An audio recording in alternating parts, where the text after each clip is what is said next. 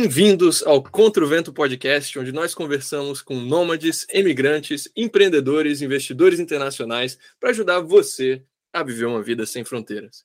Meu nome é Francisco, seu host de sempre, dessa vez falando de Linz, Áustria, pela penúltima vez. A partir da semana que vem a gente vai estar, eu e o Danilo, lá na Bulgária, é, em Sófia. E já introduzindo. Sofia. Né? Sofia, isso, verdade. É, já introduzindo o co-host de hoje, Danilo Silva. Danilo, como que você tá? Tá falando de onde, meu cara?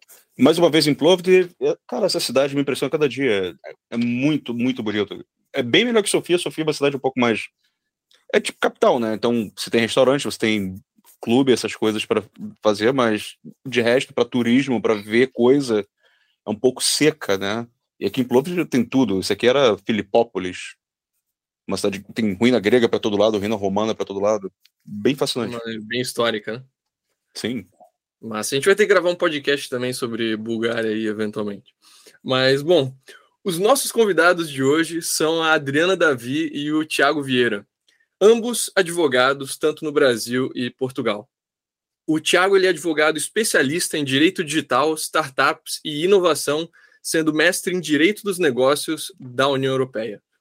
Já a Adriana é atuante em buscas documentais, aquisições de nacionalidade portuguesa e vistos, com foco em nômades digitais e o visto startup. Adriana, Thiago, um prazer ter vocês aqui. Como que vocês estão e estão falando de onde? Oi, pessoal, obrigada aí pela oportunidade, pelo convite. É, eu estou falando de São Paulo, capital, no momento a gente está em São Paulo. E vamos ajudar o pessoal aí no que a gente puder. Eu já sou amiga do Thiago, já tem uns três anos, eu acho. A gente está nessa, nessa pegada aí de ajudar o pessoal aí legalizado para Portugal. Portugal como uma entrada para a Europa, que é um país que é uma documentação mais simples, né, e mais barata de, de se adquirir. E vamos ver que a gente pode ajudar vocês. Obrigada aí mais uma vez.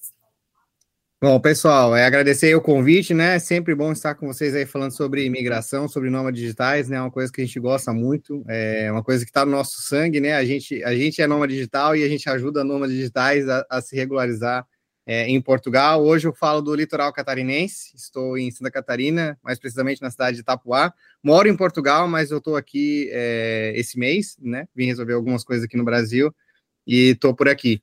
Então é isso aí, é um prazer estar hoje aqui com vocês, né? E vamos ver o que a gente consegue passar de conhecimento para essa galera aí que quer imigrar para Portugal de uma forma segura, né? E legal. Maneiro. Como vocês podem ver, o Thiago é um homem de cultura, tá ali no litoral de Santa Catarina, a melhor região do Brasil. é. É... Mas, assim, antes da gente falar de, de Portugal e de imigração para lá, é, eu queria saber um pouco mais, assim, da, da história de vocês, para quem também tem interesse, né, quem está cursando direito, para quem é, tem interesse em empreender no ramo jurídico, assim, como que aconteceu que vocês dois acabaram se tornando advogados nos dois países. A formação foi primeiro em um, depois no outro, ou revalidou? Como, é que foi esse processo para vocês? Bom, eu já não sou tão jovem, né? Já tenho quase 50 anos, eu sou formada já há um bom tempo. E aí a pulguinha veio quando eu conheci meu, meu esposo, né, o Fabiano, e, e aí ele falou, nossa, mas o que, que você está fazendo no Brasil? Você é advogada, fala inglês, tem cidadania? Aí eu, sabe? Parece que caiu a ficha. Falei, putz, é mesmo, né? Aí a gente começou nessa pegada de estudar de para fora, fomos algumas vezes antes para conhecer o país. Aí eu me inscrevi na ordem, porque em Portugal o advogado tem esse convênio do Brasil com Portugal, você não precisa fazer prova, você tem um, os documentos vários para anexar, umas taxas para pagar, e você se torna advogado em Portugal. E eu já era amiga do Tiago, a gente já tinha esse, essa parceria aí, e aí estamos tacando marco nessa parte do nomadismo, nessa parte da teoria das bandeiras, que eu acho bem legal, se quiserem abordar também. E é isso, para o pessoal ter mais liberdade, é tipo a mala na porta, tipo, a hora que você quiser passar mais tempo em algum lugar, por qual motivo for, você está livre, né? Liberdade sempre. A gente gosta muito de dar essa oportunidade para o pessoal, e aí Morei já em Portugal, já morei na Espanha. Esse depois da pandemia, no final de 2020, nós voltamos para o Brasil. Ano passado não conseguimos voltar, mas ano que vem vamos passar mais uma temporada lá, em terras lusitanas. E é isso, a hora que der, a gente está com, a mala na porta, praticamente. Eu e o Fabiano, ele já tem residência também por cinco anos, por ser meu esposo, né? Esse ano estamos dando entrada na cidadania dele. E é assim, gente, é um leque de oportunidades, é um leque de, de coisas que você pode fazer para se tornar uma pessoa mais leve, né, no mundo e poder o mundo é todo seu, né? É meio chavão, mas é muito gostoso isso. E, e, e, a gente é apaixonado mesmo pelo que a gente faz, é muito gostoso. Obrigada. Bom, eu sou da área de TI, né? Virei advogado por acidente, vamos dizer assim. Trabalhei durante 10 anos como programador. É, e depois, por uma influência, de certa forma, da família, minha madrinha era advogada já há muito tempo. É, e ela sempre dizia, ah, por que, que não faz direito, por que, que não faz direito? E aí teve um dia que eu resolvi fui fazer. É, eu sou advogado há cinco anos, né? Um pouco menos que a Adri. Poxa vida! Mas, é, mas hum. nunca abandonei, assim, o meu conhecimento na área de TI, né? Então, sempre, eu advoguei só um ano no Brasil antes de ir para Portugal, né? Eu fui fazer um mestrado em Portugal, eu sempre tive vontade de morar fora do, do Brasil. É, e, enfim, conversando com algumas pessoas, às vezes um, um dia na casa é, de, um, de um casal de amigos, eles tinham um outro casal de amigos que estava lá e a menina hoje é, trabalha no Ministério Público, né, concursada no Brasil, e ela falou, ah, eu fiz um mestrado em Portugal e foi muito bom e tal, não sei o quê, e aquilo me despertou, né, assim, porra, é verdade, fazer um mestrado em Portugal, acho que pode ser uma boa. E aí fui, fiz o visto, apliquei sozinho para o visto é, de estudo, né, fui aceito na universidade do Minho, fiz lá em Braga, é, esse mestrado né, do, do Direito dos Negócios Internacionais e Europeu. É, e aí fui para Portugal, a gente tem uma facilidade né, é, de validação de profissões, algumas profissões, como é o exemplo do engenheiro e outro é o advogado, são duas profissões que nasceram é, juntas, vamos dizer assim, na época que o Brasil ainda era colonizado né, por Portugal, ainda era uma colônia portuguesa. Então, existe um tratado muito antigo, uma lei, né, um acordo entre essas duas entidades, é, de reciprocidade. Então, por exemplo, o advogado do Brasil pode advogar, em, pode se inscrever, né? Uma, um advogado habilitado no Brasil pode se inscrever na Ordem dos Advogados de Portugal e vice-versa. Né? Então, existe uma reciprocidade. O advogado português também, se quiser explorar o mercado brasileiro, também pode. Então, é bem interessante essa, essa reciprocidade. A gente, né, tanto eu quanto a Adra, a gente se beneficiou disso. Hoje somos advogados habilitados em ambos os países, né? É, e desde quando eu cheguei em Portugal, quatro anos atrás, né? Eu já estou em Portugal há quatro anos, desde 2018. E desde quando eu cheguei em Portugal, eu comecei a trabalhar com imigração. Né, a, gente, a, a, gente é imigrante, então a gente viveu na pele todos os perrengues, vamos dizer assim, que o imigrante passa, né?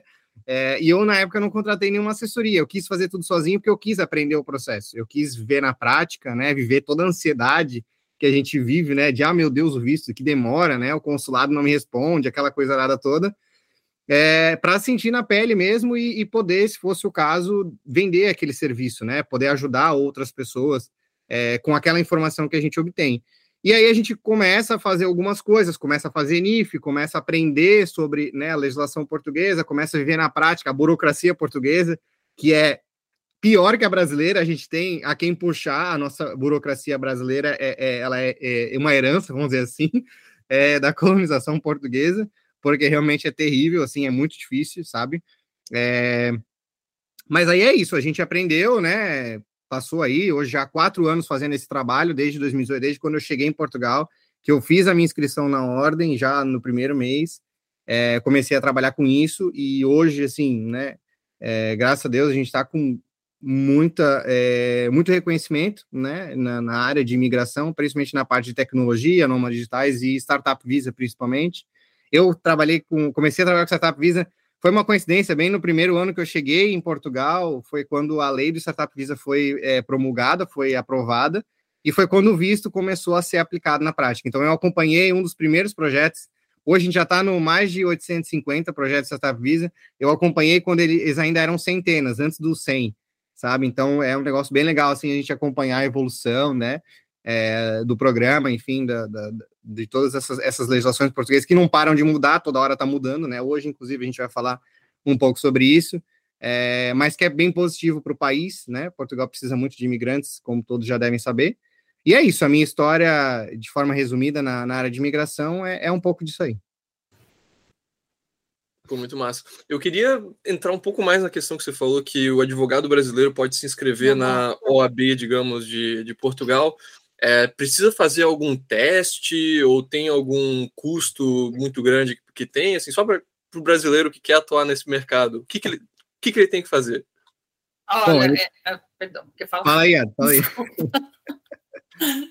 É, normalmente é feito, não precisa fazer prova, não precisa fazer equivalência de diploma, porque há algumas carreiras, por exemplo, o dentista em Portugal, ele é um médico dentista, então ele tem que fazer mais uns três anos de medicina dentária em Portugal. O advogado não. Tem um convênio, acho que de 2003, se eu não me engano, que você reúne aquele caminhão de documentos, você precisa estar regularizado na ordem dos advogados do Brasil, com as parcelas em dia, aquela coisa toda, e aí você dá entrada na ordem em Portugal. Eu me inscrevi pelo Porto, o Thiago também, e você cumpre lá os requisitos e depois tem os emolumentos para pagar, tem algumas taxas, enfim, e você se torna advogada, claro, prévia aprovação do, do corpo lá diretivo, e você já pode, é, já está legalizado, já está é, com tudo certinho. Aí depois começa a parte da, da prática, né? De você se, se aventurar pela legislação é, portuguesa, pegar experiência tal, mas é, é, bem semelhante, eu diria que é, que é, bem, bem semelhante à nossa legislação. E essa parte especial da imigração que, é, que a gente gosta mais de fazer, né? E é bem é. interessante. Tem muito mercado, tem muito advogado é. trabalhando na área de imigração e nunca falta cliente. É impressionante. É, realmente só assim, o único ponto é que a pessoa tem que ter paciência, né? Porque ela vai é, nascer, eu sempre digo que a pessoa nasce de novo, né, no país, quando ela faz imigração, porque ninguém conhece ela, né, a não ser que você já conheça algum amigo e tal, mas mesmo assim não é a mesma coisa. É, você vai ter que conquistar a sua, a sua carteira de clientes toda de novo, né? Então você vai ter que fazer o seu nome naquela área, naquele país, as pessoas vão ter que te reconhecer e tal. Isso demora, né? É, posso dizer que demorou um pouco para a gente, né? Para mim, para e começou a acontecer nos últimos 12 meses, né? Que realmente a gente alcançou esse reconhecimento e o nosso espaço dentro da área da imigração, né? Mas não é uma coisa que acontece da noite para o dia, a pessoa tem que ter paciência. Um ponto bem importante aí dessa questão da, de se inscrever na ordem, é, é isso que a Adri falou, é que se você não tiver residência legal em Portugal, se você não tiver o título de residência, um visto, né? Ou não tiver uma nacionalidade europeia, seja italiana, portuguesa, uhum. você vai precisar de um advogado, né? É, que se responsabilize pelo seu domicílio é, de escritório, né? O domicílio profissional. Tá? Então, ele vai ter que te ceder esse domicílio, por quê? Porque esse domicílio ele é o domicílio oficial que a ordem usa para se comunicar com você, mandar cartas, né? O próprio tribunal vai mandar tudo para esse endereço. Então, é muito importante mesmo é, que, que é muito importante, não é obrigatório, na verdade, que você tenha um advogado que vá é, assinar né, o domicílio para você e vai, vai te emprestar, né, vai te ceder, enfim, alugar, enfim, a palavra que vocês quiserem, esse domicílio, né? E você vai ficar associado com esse advogado aí até que você é, conquiste a, a, residência em Portugal ou uma nacionalidade. Aí você não precisa mais ter essa, essa exigência, tá? Então, esse é o único ponto, assim, que, né, que, que tem que ter uma, uma atenção especial, mas de resto é bem tranquila, como a André falou, não pode ter é, dívida, né, na Ordem dos Advogados do Brasil, é, e, e, também não pode ter, é, não pode ter sido condenado em nenhuma infração disciplinar, Tá? Então, esses são os dois pontos assim, de atenção. O resto é reunir documentos, pagar uma taxa, né? É, que você tinha falado ali, ah, se era muito caro. Não é muito caro, tá? Depende, né? Cada um tem uma referência do que é caro ou barato, mas a taxa de inscrição é 300 euros, tá? E depois, claro, vai depender também os honorários que o advogado vai te cobrar para ou te auxiliar no processo, caso você não, não queira fazer sozinho, ou é, te emprestar, né? Te ceder esse, esse domicílio, que ele vai assinar uma declaração né, dizendo que você está autorizado a utilizar o domicílio profissional dele. Então, isso depende. Tem advogado que cobra 500 euros, tem advogado que cobra 400, né? Mas fica nessa faixa, mais ou menos, tá? É, e aí teria um valor mensal ou anual enquanto você utilizar esse endereço, tá? Mas não tem nenhum, assim, fora isso, não tem nenhum, nenhum grande segredo ou nenhum grande. É, existem muitos, tá? Muitos advogados mesmo brasileiros em Portugal é uma comunidade que está crescendo bastante, né? E é um, um, um nicho interessante para quem quer internacionalizar a sua advocacia, né? Abrir os horizontes, tá? É, fazer uma coisa diferente, quer trabalhar com imigração. É, eu gosto muito, né? Sou suspeito para falar, mas é, é um mercado muito interessante mesmo, tá? É um mercado que você consegue é, ser valorizado, vamos dizer assim, o um serviço, né? É, é, diferente de, de quando você trabalha no Brasil com alguns tipos de ações, que às vezes você ganha só no final.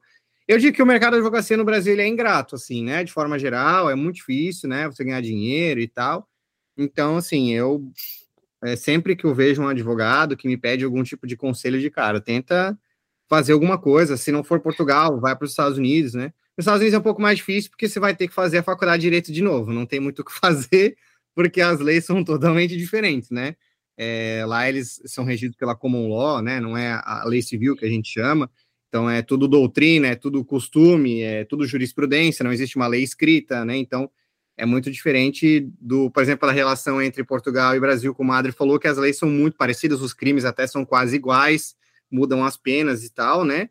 Mas a, a, a lei é, portuguesa e a lei brasileira essa, ela é muito parecida, até porque foram criadas, né, no mesmo no mesmo ano, vamos dizer assim, criaram, foram criadas juntas, né? Até um determinado momento que é quando é, é, houve a a independência, né, elas eram iguais, eram obrigados, era obrigatórios que elas fossem iguais, e dali para frente cada uma seguiu a sua evolução, né? A lei brasileira evoluiu em algumas coisas, a lei portuguesa nem tanto, e vice-versa, mas é, é muito, são muito parecidas, tá? De fato, a gente não nota muita dificuldade, né, é, em advogar na área, é, por exemplo, na área contenciosa, que a gente chama, né, que é a, área de tribunais, né? Então, é um, é um realmente um nicho a ser explorado, é interessante, além de fazer a inscrição na ordem, é fazer um curso em Portugal, né? Não precisa fazer a faculdade de novo, obviamente, né? Mas façam um mestrado, por exemplo, como eu fiz, que vocês aprendem muita coisa. Eu aprendi muita coisa sobre a União Europeia, né? Que é o, o direito comunitário, que também é um diferencial. Não são todos advogados em Portugal que entendem do direito comunitário, né? A boa parte acaba ficando só na parte do direito interno, ali do direito português, né? É, e isso te abre portas para você explorar a União Europeia. Né? A gente está falando de 27 países, né? Então você. Essa é uma outra coisa também que é interessante falar. É, quando você tem uma profissão reconhecida em Portugal, pelo fato de, de, estar dentro da comunidade europeia, você tem o direito de exercer essa profissão em qualquer país da União Europeia. Então, por exemplo, eu e a Adri, a gente tem o direito de trabalhar como advogado consultor, a gente não pode atuar em tribunal, né? Então, tem algumas limitações, mas eu posso trabalhar na parte consultiva, né? É, eu já fiz alguns trabalhos, por exemplo, de, de pessoas é, que receberam. É, na Covid, aconteceu uma situação bem específica de um cliente meu que foi. É, recebeu uma ordem de expulsão quando ele saiu pela Holanda, porque ele tinha ficado em Portugal na época do Covid e Portugal estava é, prorrogando, né? Como acontece até hoje, prorrogando, prorrogando, prorrogando os vistos, né? E aí ele chegou na Holanda, o cara viu que, ah, não, mas ultrapassou o tempo, nem quis analisar mais nada e só deu uma ordem de expulsão. Ele ia ficar cinco anos sem entrar. E aí eu fiz um recurso administrativo, depois tive que só pagar um tradutor para traduzir aquilo para o holandês, né, para a língua deles lá.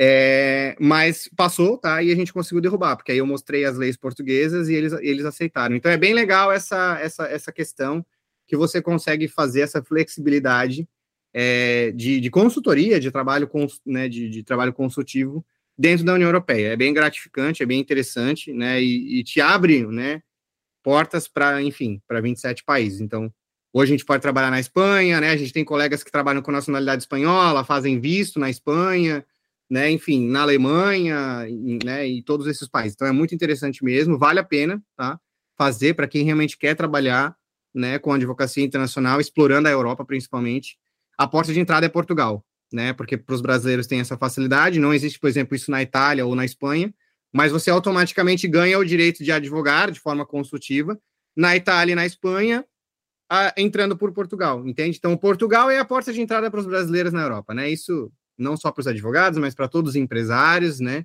Para todas as pessoas, é, é de fato por conta da língua, tem gente que não fala inglês, então Portugal vai ser um país excelente para se comunicar, para, né, enfim, então, é, nesse ponto é bem, é bem interessante. Eu queria falar também que eu esqueci essa parte do, do que eu sou portuguesa já há 10 anos, né? Pelo meu avô, meu pai fez na unha o processo do meu advogado, mas fez pelo consulado, que é uma coisa assim que a gente não recomenda muito, né? A gente é, de preferência que as pessoas possam dar entrada por Portugal, que é um processo mais rápido, qual seja ele, de nacionalidade ou de vistos, né? E a gente realmente quer repisar aqui o fato de que tem muito canal hoje em dia, as pessoas não são, é, não é nem questão de ser técnica, né? Então, às vezes, tem muita má informação por aí.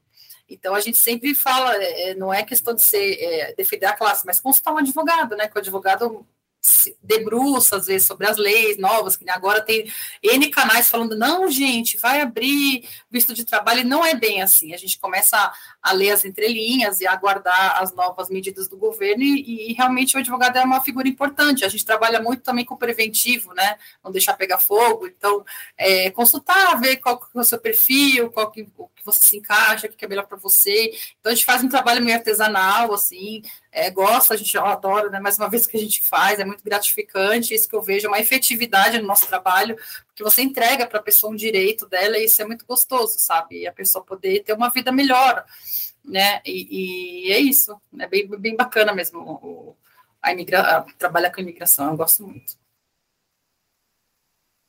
Não, muito massa. Antes a gente falar dessas opções de vistos, opções de migrar para Portugal, assim, eu queria ouvir de vocês quais que vocês pessoalmente diriam que são os principais motivos assim de morar em Portugal? Assim, o que, que vocês mais gostam de Portugal para querer se mudar para lá? Eu acho sim, Portugal é um país muito bonito, pacífico, né? É um, dos, é um dos países mais em conta da União Europeia para você morar, apesar que o aluguel tem subido bastante pela grande procura, porque de 2015 para cá teve uma abertura, o pessoal descobriu Portugal, né? Então tá uma loucura, um monte de brasileiro querendo ir. Então, realmente aumentou o número de brasileiros em Portugal, por causa da língua, a facilidade de adaptação ao clima, que não é um país tão frio, a não ser o norte, que eu e o Thiago somos apaixonados pelo norte, né? A gente mora, mora no Porto, né? Quando eu estou lá, fico no Porto. Então, é uma facilidade de idioma, facilidade cultural. Então, e é um documento uma, é barato, vamos dizer assim. Você é, é fizer um, uma comparação entre uma nacionalidade italiana, uma nacionalidade espanhola, porque são poucos os casos, ou a portuguesa, Portugal tem um leque de possibilidades. Então, realmente, eu sempre falo para as pessoas: Portugal é legal, sim, mas você tem a Europa a seu dispor, você pode morar em N outros países. Então, é, é, é eu acho muita vantagem você e poder para os Estados Unidos sem ter que tirar um visto no consulado americano, você poder, você vai ter um, se você tirar a nacionalidade, que o principal, eu vejo assim, você ter direito à nacionalidade é sempre o melhor. Você vê um avô ou bisavô, se, se tiver alguém vivo, né, até terceira geração, é o principal. Não temos Vamos, vamos para os vistos, tem uma gama imensa de vistos que você pode se enquadrar e sempre legalizado. Isso a gente também é outra coisa que a gente reforça. A gente não orienta ninguém aí naquela oba-oba de vou ficando, turismo. E o governo agora acordou, porque é muita gente indo, eles não estão dando conta, o serviço público não dá conta. Então, eles criaram também esse visto para procura de trabalho para limar um pouco o pessoal realmente que vai com preparo, naquela loucura, chegar com cinco malas, cachorro, a sogra, papagaio e falar que vai a turismo. O agente público sabe que você não vai a turismo, né? Então agora eles estão falando, vamos dar uma freada ali, vamos, vamos regularizar o pessoal. Então é, é, continua sendo uma boa oportunidade, porém vamos fazer com consciência, com preparo, né? É o principal. É, a minha visão, assim, ó, é um pouco disso que a Adri falou, a parte da segurança pega muito, né? Foi considerado aí várias vezes um dos cinco, sei lá, seis países mais seguros do mundo, né? Tá na lista. É, é uma coisa que realmente a gente sente muita diferença, né? Você pode de madrugada andar na rua com um telefone, né? É, não, não corre risco de, de levar um tiro para alguém roubar teu telefone, alguma coisa nesse sentido, né? Então, essa parte da, da segurança, ela influencia muito, né? E, e que eu vejo que, os, assim, que a gente conversa com os clientes, né? A gente pergunta muito, né? Ah, o que, que te levou e tal. Boa parte fala que é por causa da violência do Brasil, né? É, boa parte fala é, aí essa questão da segurança para os filhos, né? É, o ensino, né, é, português, ele é um ensino muito bom, isso é um relato que a gente tem dos nossos clientes, né, é, o ensino público, por exemplo, é, algumas pessoas dizem que às vezes é até melhor do que uma escola particular no Brasil, sabe? As pessoas realmente aprendem, né, por exemplo, Portugal é um país referência de, de pessoas que falam inglês, né, diferente da Espanha, da Itália, onde você vai lá, dependendo da, da cidade que você for, ninguém fala inglês, né, então em Portugal já, isso já é mais forte, essa cultura do inglês ela é mais forte, é, e a segunda língua, né? Que aí você pode escolher lá, a terceira língua, na verdade, né? Além do português e inglês. Em Portugal, no ensino público, você pode escolher entre o francês e o espanhol. Então você sai, né, do, do, do colégio, do ensino médio, falando três línguas: português, inglês e mais uma, né? Espanhol ou francês. Então isso é um grande diferencial, né? É, o francês hoje te abre muitas portas na União Europeia, por exemplo, né? É uma língua muito muito falada em vários países, né? Na França, na Bélgica, enfim. Então é uma, é uma coisa que te abre muitas portas. E outro, outro ponto que o pessoal fala muito é o poder de compra, né? A gente é, é, é, com, como é um, um, país que o, o valor, né, o, o, custo de vida ele é menor se comparado com outros países da União Europeia, mas se você comparar o Brasil e Portugal, você consegue comprar é, muito mais coisas com o seu dinheiro. Né? O exemplo clássico aí é o iPhone. Né? Um iPhone em Portugal novo, você compra, sei lá, por 800 euros. Né? No Brasil, você vai comprar por 12 mil reais. Se a gente comparar o salário mínimo, claro que no Brasil ninguém ganha um salário mínimo, mas vamos dizer que ganhasse dois salários mínimos, que é uma média boa, razoável, né? Dois mil reais, dois mil e quinhentos reais. Você precisaria trabalhar quatro meses para comprar um iPhone. Quando em Portugal, com 800 euros, é o, é o salário, apesar do salário mínimo ser 700, 800 euros é o que a maioria ganha, né? É a média. Ninguém nunca ganha exatamente salário mínimo, ganha um pouco mais, né? Até porque tem férias, décimo terceiro, aquela coisa toda. Então, é, o poder de compra é muito maior né, em Portugal se comparado se você comparar ao Brasil. Então, o custo das coisas e tal de você adquirir. Então, esse é um outro ponto que muita gente fala, né? Então, assim, essas seriam as principais vantagens de você morar em Portugal, assim, né, que eu vejo, né? Então, é... a outra é, claro, se você não tiver nacionalidade portuguesa, é que se você morar em Portugal é, durante cinco anos de forma legal, independente do visto, tá? Qualquer visto que você mora em Portugal, diferente da Espanha, que só aceita é, que aceita todos menos o de estudante, né? É, em Portugal, inclusive, o estudante também serve. Se você morar cinco anos em Portugal, você consegue aplicar para a nacionalidade portuguesa, né? E hoje você ter uma nacionalidade portuguesa, putz, é um peso, sim, é uma coisa que, cara, hoje, é, para mim é essencial, né? Vai para os Estados Unidos sem visto, não precisa ficar esperando dois anos, né? Parece que é dois anos, agora espera no Brasil. É, vai para a Austrália sem visto, vai para o Canadá sem visto, sabe? Então, assim, te abre muitas portas mesmo, tá? Ter um passaporte vermelho, né? Então, quem puder, recomendo que realmente faça, né? Mas, voltando para os motivos, assim, de, de, que levam as pessoas aí para Portugal, a gente vê isso, né? De forma geral, é o que os nossos clientes relatam, assim, né? São, essa, são esses pontos aí. Eu queria dar um exemplo, assim, que vocês falaram da questão de segurança em Portugal. É, tem um amigo meu, quando eu morava no Porto, um amigo meu de Cabo Frio, não vou falar nomes, obviamente, não vou explanar ele. Cara, ele estava meio estressado um dia, ele queria, tipo, ah, quer saber, vou comprar uma maconha para relaxar. Aí ele foi no lugar onde tinha um traficante lá, um cara meio escondido ali, né? Paneleira, Aí ele... É, Só ali perto é. da, da, da, da catedral lá do Porto, esqueci o nome. A São Enfim, Bento fica. A Sé, a Sé, a, a Sé, é. exato. Aí ele foi lá, né? Ele deu 10 euros pro cara, o cara foi, voltou, falou: Ah, não tem, não tem, não tem ganza, então tá aqui teu dinheiro de volta. Só que em vez de dar os 10 euros que ele deu, ele deu tudo em moeda. Sim. Meu amigo pegou a moeda ficou tipo, cara, é, eu te dei nota, não te dei moeda, eu quero uh, minha nota. Aí ele falou, ué, mas é dinheiro da mesma forma. Nisso, esse meu amigo ele ficou pistola e começou a bater no traficante com a mão cheia de moeda e o cara foi embora chorando quase. Imagina não, isso acontecendo é. em qualquer lugar do Brasil, sabe? Até lá, no interior do Paraná. Não ia ser desse jeito que acontecesse essa, essa interação.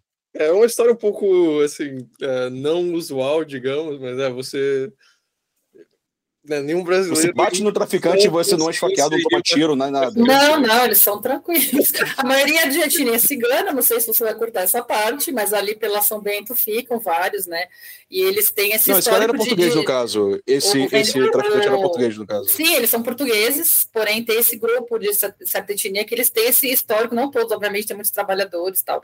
E eles ficam ali pela São Bento, ali essa região que você comentou, e a gente passa da boa tarde e tal, tudo bem. Diz que tem casos, o pessoal relata de gente vendendo orégano lá pela Avenida República, Avenida, ali na Rua do Comércio em Lisboa, também tem os casos uhum. históricos, né, que o pessoal acaba divulgando. Mas não, não tem, eu acho que eles não têm essa coisa do Brasil de, de você virar na rua errada, ou então você. Não, eles não andam nem armados, eu acho, nem sei, porque eu nunca vi nenhum. Eu creio que seja esse público que fica ali na região da, da São Bento, porque o pessoal tem muitos casos que a gente fica sabendo, né? Mas é, eles são assim, mais quando é crime, né, Tiago? A gente brinca que não tem criminalista morre de fome em Portugal, porque é mais assim, furto, quebra o vidro de carro na rua, não pode deixar nada no console, nem um papel. A minha amiga quebraram acho que duas vezes, que os prédios, não, a maioria não tem garagem, né? Então, é, tem esses furtinhos assim. Agora, falar crime violento sai na televisão, é assim, aquele absurdo, mas é um por ano, entendeu? Não tem. Não tem coisa com. Não, quando eu saí no jornal, era, é, sei lá, é, foi como? Tipo, duas pessoas que morreram num acidente é. em Braga. E é. meses é. aquilo falando na TV, sabe? É, exatamente. Essa parte é, é, essa parte é bem legal de lá. Exatamente. É, coberto, assim, os principais motivos legais de querer morar em Portugal, acho que a gente pode falar talvez um pouco das diferentes opções que a pessoa tem para se estabelecer é, legalmente em Portugal. Né? Alguns já foram mencionados aqui, por exemplo, o Startup Visa. É, acho que a gente poderia talvez assim falar brevemente por cima todas as principais opções. O que, que vocês acham? Podemos, com certeza. Então vamos lá. É, as opções que a gente tem hoje para emigrar de forma legal em Portugal. E aí vamos falar já das novas é, e recentes alterações que ainda não estão é, de fato sendo aplicadas na prática, né? mas existem e estão já eh, assinadas e publicadas, enfim, só realmente não estão é, sendo colocadas na prática, mas existem, então a gente vai mencionar todas elas, tá? É, a primeira delas é o visto de funcionário, né? Então, o visto de, de, de empregado mesmo, né? Visto de trabalhador. Esse visto, que é o visto D1, é o mais antigo, tá? Um dos mais antigos que existem na legislação, que é o fato de você ser contratado ou receber uma promessa, né? é, de uma empresa portuguesa de te contratar em Portugal. Né? Então, se você tem esse documento, um contrato ou uma promessa por escrito, né? Não pode ser aquela promessa. Tem muita gente que vem, né? Muito cliente que fala assim: ah, o cara me prometeu que quando eu chegar em Portugal ele vai me contratar, tá? Mas ele te deu isso por escrito? se ele só te falar, não dá para pedir visto, meu. Isso tem que ser por escrito. E aí, às vezes, as pessoas não querem se comprometer, né? E tal, enfim. E aí né, acabam não dando. Então tem que ser por escrito, né? É possível dar entrada no visto de trabalhador, né? E aí, agora engatando com a nova lei, é, se você não tem, né? Porque tem muita gente que consegue emprego já do Brasil, principalmente o pessoal de TI é muito fácil. LinkedIn hoje, cara, é bomba, né? Você consegue emprego do Brasil. Eu conheço muita gente que saiu do Brasil já empregado, principalmente na área de TI, né? Ou área de marketing digital, áreas bem específicas assim que Portugal está bem carente em questão de, de profissionais é, qualificados, tá? Que tenham experiência, enfim, esse tipo de, de situação. Mas Portugal também está muito carente nas outras áreas, né? Que ninguém quer fazer. Por exemplo, é, trabalhar em restaurante, trabalhar em hotel. Ninguém quer ir lá e ganhar um salário mínimo, né? Ganhar 800 mil euros, né? Porque o português, ele, ele principalmente os, os mais jovens, eles saem de Portugal. Porque eles têm o poder, né? O direito de morar em qualquer país da União Europeia. Então, eles vão para a Alemanha, vão para a Suíça, enfim para a França, eles vão para outros países que o, o salário é maior, né? E aí a sua, a sua, uh, o potencial de você ganhar dinheiro é muito maior do que em Portugal, né? Hoje eu sempre digo, eu digo isso para todos os meus clientes, tá? Portugal não é um país para ficar rico. Se você quer ter uma condição de se você quer ficar rico em Portugal, você tem que empreender, tá? É a minha visão, né? Assim como no Brasil também, pô, você funcionário no Brasil, você não fica rico, não tem, não existe, porque você vai, vai chegar no momento que você vai estar saturado, né? Você não vai ter para onde crescer. Ou você vira sócio da empresa ou você abre a sua, meu. Não tem mais onde para onde ir, né? Você já está lá embaixo na, no organograma, você já está embaixo do diretor, do, do, do, do, presidente da empresa. Aí você vai fazer o quê? Você vai para onde? Né? Não tem mais o que fazer. E aí também não tem mais perspectiva de crescimento ou de recebimento maior de salário, né? Então eu sempre digo, empreender é a melhor coisa. Mas antes de eu falar do visto de empreendedor, eu vou falar desse novo visto de procura de trabalho. Então Portugal criou agora com a nova lei um visto que quem quer procurar trabalho em Portugal tá? Vai receber uma autorização temporária de quatro meses, tá? Para ir para Portugal procurar emprego, tá? É, coisas importantes sobre isso que são, já vou falar das desvantagens desse visto se comparado com outros, tá? É, a princípio, tá? A gente está esperando isso ser regulamentado, mas a princípio não vai poder reagrupar a família enquanto não encontrar emprego, tá? Isso já é uma desvantagem, porque você vai ter que deixar a sua família no Brasil. Então, eu já considero uma desvantagem, cada um tem o seu ponto de vista, mas eu já considero uma desvantagem né? Porque sabe lá quanto tempo você vai demorar para arrumar emprego, sua empresa, sua família vai ficar sozinha no Brasil durante esse tempo todo. É, outro ponto, você, se não encontrar em quatro meses, tá? É, você pode prorrogar por mais dois, só que já digo que o sistema do CEF em Portugal é muito ruim, tá? Então, para renovar, para prorrogar, para tudo isso, vai ser um caos, vai ser o pau da goiaba. Então, já se prepare, já se prepare para se estressar com isso, tá? Que não vai ser nada é, é, simples, a não ser que eles criem um sistema, tá? Que eu também não acho que vai ser rápido, mas a não ser que eles criem um sistema onde você consiga fazer isso online.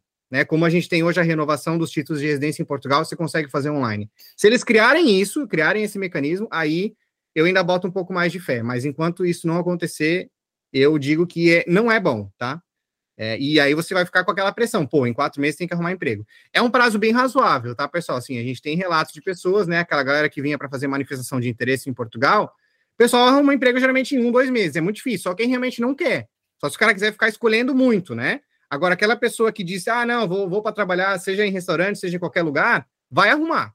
Isso porque tá precisando, tá faltando muito, sabe? Agora, se o cara quer ficar escolhendo, tipo, ah, não, mas eu quero morar lá num bairro específico de Lisboa, quero que o meu trabalho seja bem perto, tal, aí já começa a complicar. Se você é esse tipo de pessoa, já não vai mais valer tanto a pena, sabe? Então tá, então esse é o, é o visto de. Ah, e outro, outro ponto que eu considero uma desvantagem desse novo visto para procura de trabalho.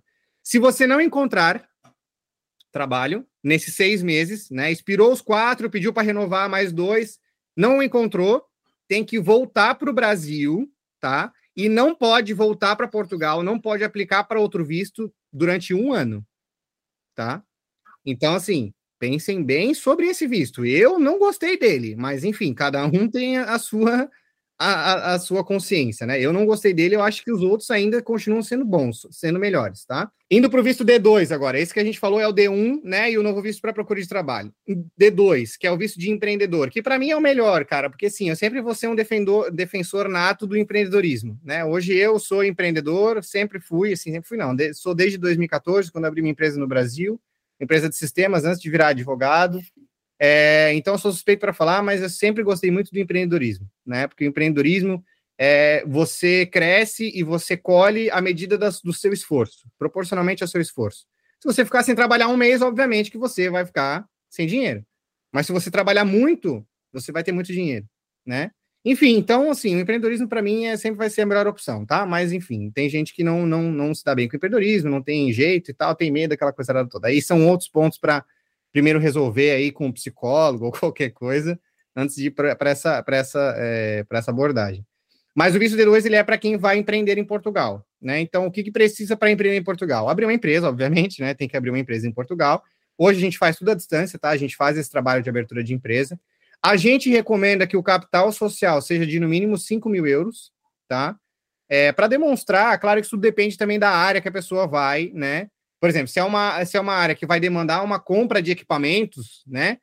É óbvio que, os, que quando eles forem analisar, o CEF, o consulado, for analisar esse, esse, esse plano de negócios que tem que ser construído também, que a gente também faz na consultoria do visto, ele vai ver que, pô, 5 mil euros para comprar, sei lá, 100 mil euros de equipamento não vai ser o suficiente. E aí ele pode indeferir o visto. Então tem que existir uma lógica aí na proporção, né, do capital social com aquilo que a pessoa vai desenvolver, né? Mas via de regra, principalmente nessas nessas áreas de consultoria e tal, 5 mil euros é o suficiente, tá?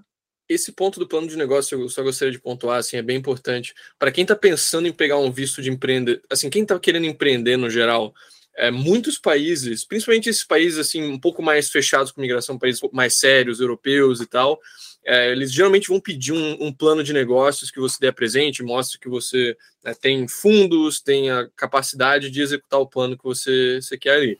Tem alguns países, claro, que não precisa, tipo, sei lá, Emirados e Panamá. Você chega lá, abre uma empresa, pega o visto e tá ótimo. Né? Uhum. Né? Mas principalmente para países europeus ou né, países mais, sabe, se não me engano, Canadá e Estados Unidos também é a mesma coisa.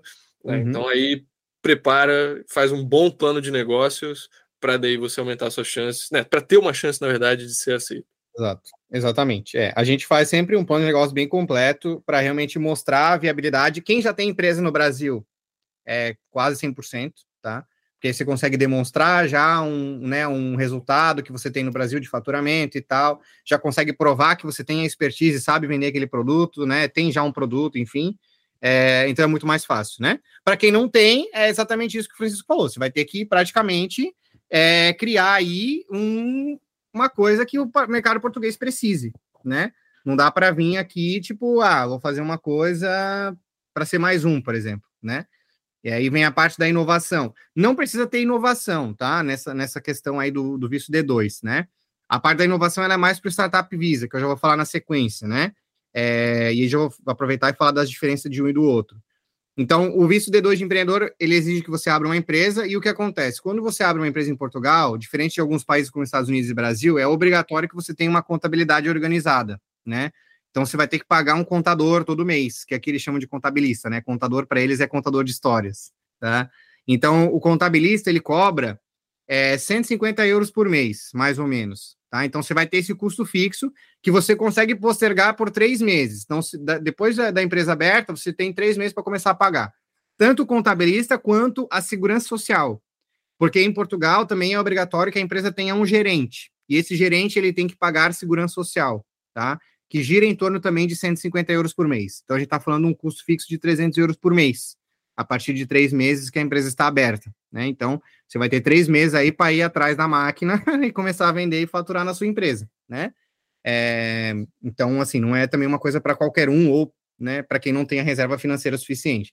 Claro que você vai poder usar aquele capital social que você depositou de 5 mil euros, né, para pagar esses custos, mas esses 5 mil euros não vai durar para a vida toda. A gente está falando aí, sei lá, de 12 meses, 15 meses, né, que você vai ter aí de fôlego para isso, tá? Então é interessante, é uma opção hoje que eu recomendo muito, tá? E a outra é quando você tem um negócio inovador, né? E aí a gente tá falando de inovação mesmo, tá? Não é tipo assim, ah, vou vender coxinha na esquina, tá? Qual é a inovação disso aí? Tem que ser inovador, tá? Então, quando você tem uma ideia inovadora, né, não necessariamente voltada para a tecnologia, mas de preferência que seja, né, é, existe a possibilidade de você aplicar para o Startup Visa, né, que é hoje um, um dos carros-chefes é, é, do nosso escritório. A gente, eu trabalho com ele já desde quando ele nasceu, em 2018, é, mas ele é bem específico, tá? Não é para qualquer perfil, tem que ser pessoas que tenham ensino superior, por exemplo, tá? É, tem alguns requisitos, né, específicos, que precisam ser seguidos. Você tem que ter uma, uma conta bancária, né, um, um saldo na sua conta bancária de 5.300 euros, tá? É, e não precisa abrir empresa. A grande vantagem do Startup Visa é essa, né? Se comparado com o visto D2, é que você não precisa abrir empresa, então você não tem os custos com contabilidade e tal, mas você terá o custo com incubadora, que é obrigatório, que é uma empresa, né? É, existe hoje mais de 100 em Portugal que você pode escolher dentro de uma lista, é, e você tem que pagar para eles um valor mensal que gira em torno de 50 a 150 por mês. E eles vão te ajudar no teu projeto empreendedor e fazer com que ele evolua. Esse é o objetivo. E obrigatoriamente você tem que pagar, obrigatoriamente você tem que assinar um contrato com uma incubadora dessa, porque é, é ela que vai te monitorar, vamos dizer assim, e ver se o seu projeto empreendedor de fato está evoluindo, né? Existem duas incubadoras em Portugal que são gratuitas. Uma fica perto de Lisboa, mas ela só aceita projetos da área da logística e outra fica no fundão, que é no fundão mesmo de Portugal, quase na divisa com a Espanha. É, e lá, geralmente, é, eles pegam projetos da, da, da, agropecuária, mas aceitam qualquer outro projeto. Mas eles exigem que você more lá, tá? E aí não é qualquer um também que está disposto a morar no interior, na divisa com a Espanha, né? Que quase não tem nada lá. Difícil até ter um mercado às vezes, né? Mas é, existe a possibilidade, então, para deixar claro aí. Então, esse é o visto D2, né? A gente falou do visto D2. Depois, Francisco, se quiser a gente explorar né, mais especificamente cada um deles e tal, eu vou dar uma visão geral de todos. Depois a gente pode é, é, entrar a fundo em, em, algum deles, né? Um ou outro, tá? O outro visto é o D3. Eu estou indo na ordem, tá? Dos D, D1, D2, D3, que fica mais fácil. O outro visto Chega é o D3. É, exatamente, até chegar no D7. O visto D3, ele é o visto de atividade altamente qualificada, tá? Esse visto, ele não é só para quem tem um contrato de trabalho com uma empresa de Portugal, ele também pode ser com quem tem contrato de prestação de serviço, tá? E uma coisa legal do visto D3 é que ele pode ser aplicado direto em Portugal, com a dispensa do visto, que a gente chama. Existem poucas exceções na lei que permitem que a pessoa aplique o, o, o título de residência direto em Portugal sem passar pelo consulado né? O Startup Visa é um deles que eu acabei de falar. O D3, que é o de atividade altamente qualificada, que eu já vou explicar o que, que é uma atividade altamente qualificada. E o outro é o visto de estudante, que a gente já vai chegar lá, tá? Que é o visto D4, que é o próximo. Então, o visto, D, o visto D3, que é o, o de altamente qualificada, ele exige que a pessoa seja, é, que ela receba um salário específico, tá? Então, por exemplo, se ela, se ela for do grande grupo 1 e 2, e aí existe, se você procurar no site do CEF, tem lá a relação das pessoas que fazem parte desse grupo. Geralmente são diretores, é, gerentes, pessoas da área de TI, pessoas da área da saúde, pessoas da área financeira, administração, enfim, são áreas que são reconhecidas como é, áreas de carência ou áreas necessárias em Portugal, tá? E aí, se, se, se, a sua profissão, se o serviço que você presta estiver dentro dessas áreas, tá? Que está dentro desses dois grupos, grupo 1 e 2, tá? É, do, do CITP, que eles chamam, que é a Classificação Internacional de Profissões, é, você, se, e aí, se você está dentro desses dois grupos e você recebe um salário ou uma mensalidade, né, se for um caso de prestação de serviço, acima de 900 euros, tá? você tem direito de pedir é, o altamente qualificado, tá? Além disso, você precisa demonstrar que você tem um diploma nessa área ou que você tem pelo menos cinco anos de experiência, tá? Isso é altamente qualificado. Ah, mas se eu não fizer parte do, do grupo 1 e 2, aí você também pode ser considerado altamente qualificado se você receber um salário de 1.300 euros. Salário ou no contrato de prestação de serviço, tá? Se você receber 1.300 euros. Também é considerado altamente qualificado. E aí, você pode aplicar direto em Portugal. E aí, inclusive, para quem está assistindo esse vídeo aí, pessoal, quem está assistindo esse podcast, é... para quem está em Portugal esperando manifestação de interesse, tem muita gente que não sabe disso. Está esperando uma, na manifestação de interesse lá na fila de três anos à toa, porque às vezes ela é altamente qualificada, ela não sabe disso e já poderia estar com o título de residência na mão e não precisaria estar esperando para manifestação de interesse. A manifestação de interesse, pessoal, é para quem não é altamente qualificado, tá? É para quem veio para Portugal, recebe um salário mínimo, não tem diploma, não tem experiência, não tem nada, e aí, como isso é uma coisa mais comum, vamos dizer assim, você vai ter que ficar na fila como todo mundo, porque tem muita gente nessa mesma situação, tá? É. E aí o altamente qualificado consegue aí algumas coisas diferentes. Então esse é o visto D3, tá? É o visto altamente qualificado. Pode ser aplicado em Portugal ou fazer pelo consulado normal, né? Se já tiver aí uma empresa que você presta serviço e tal. É, o Nômade Digital, por exemplo, às vezes consegue se enquadrar no altamente qualificado. Né? Às vezes tem um contrato de prestação de serviço com uma empresa dos Estados Unidos, mas quer morar em Portugal. Rola, rola de fazer o visto D3 para esse tipo de pessoa, desde que elas obedeçam esses critérios que eu acabei de falar, né? O valor mínimo mensal, é, o diploma ou o tempo de experiência comprovados e tal, né? Então, às vezes rola por nome digital esse tipo de visto, tá? O visto D4, ele é o visto para estudante, tá? O visto para estudante, ele é o seguinte, é, qualquer curso técnico tá? Profissionalizante acima de 12, 12 meses, tá, pessoal? Tem que ser 12 meses, porque visto de residência, existe o, o visto de curta duração, que é para você ficar, por exemplo, seis meses em Portugal, e existe o visto de residência, que é aquele que te dá o direito de morar, de ficar renovando e morando até os cinco anos, que é o tempo para pegar a nacionalidade. Então, o visto de residência, ele sempre vai ser no mínimo 12 meses. Então, se você vem estudar em Portugal, você vai precisar de um curso de no mínimo 12 meses, tá?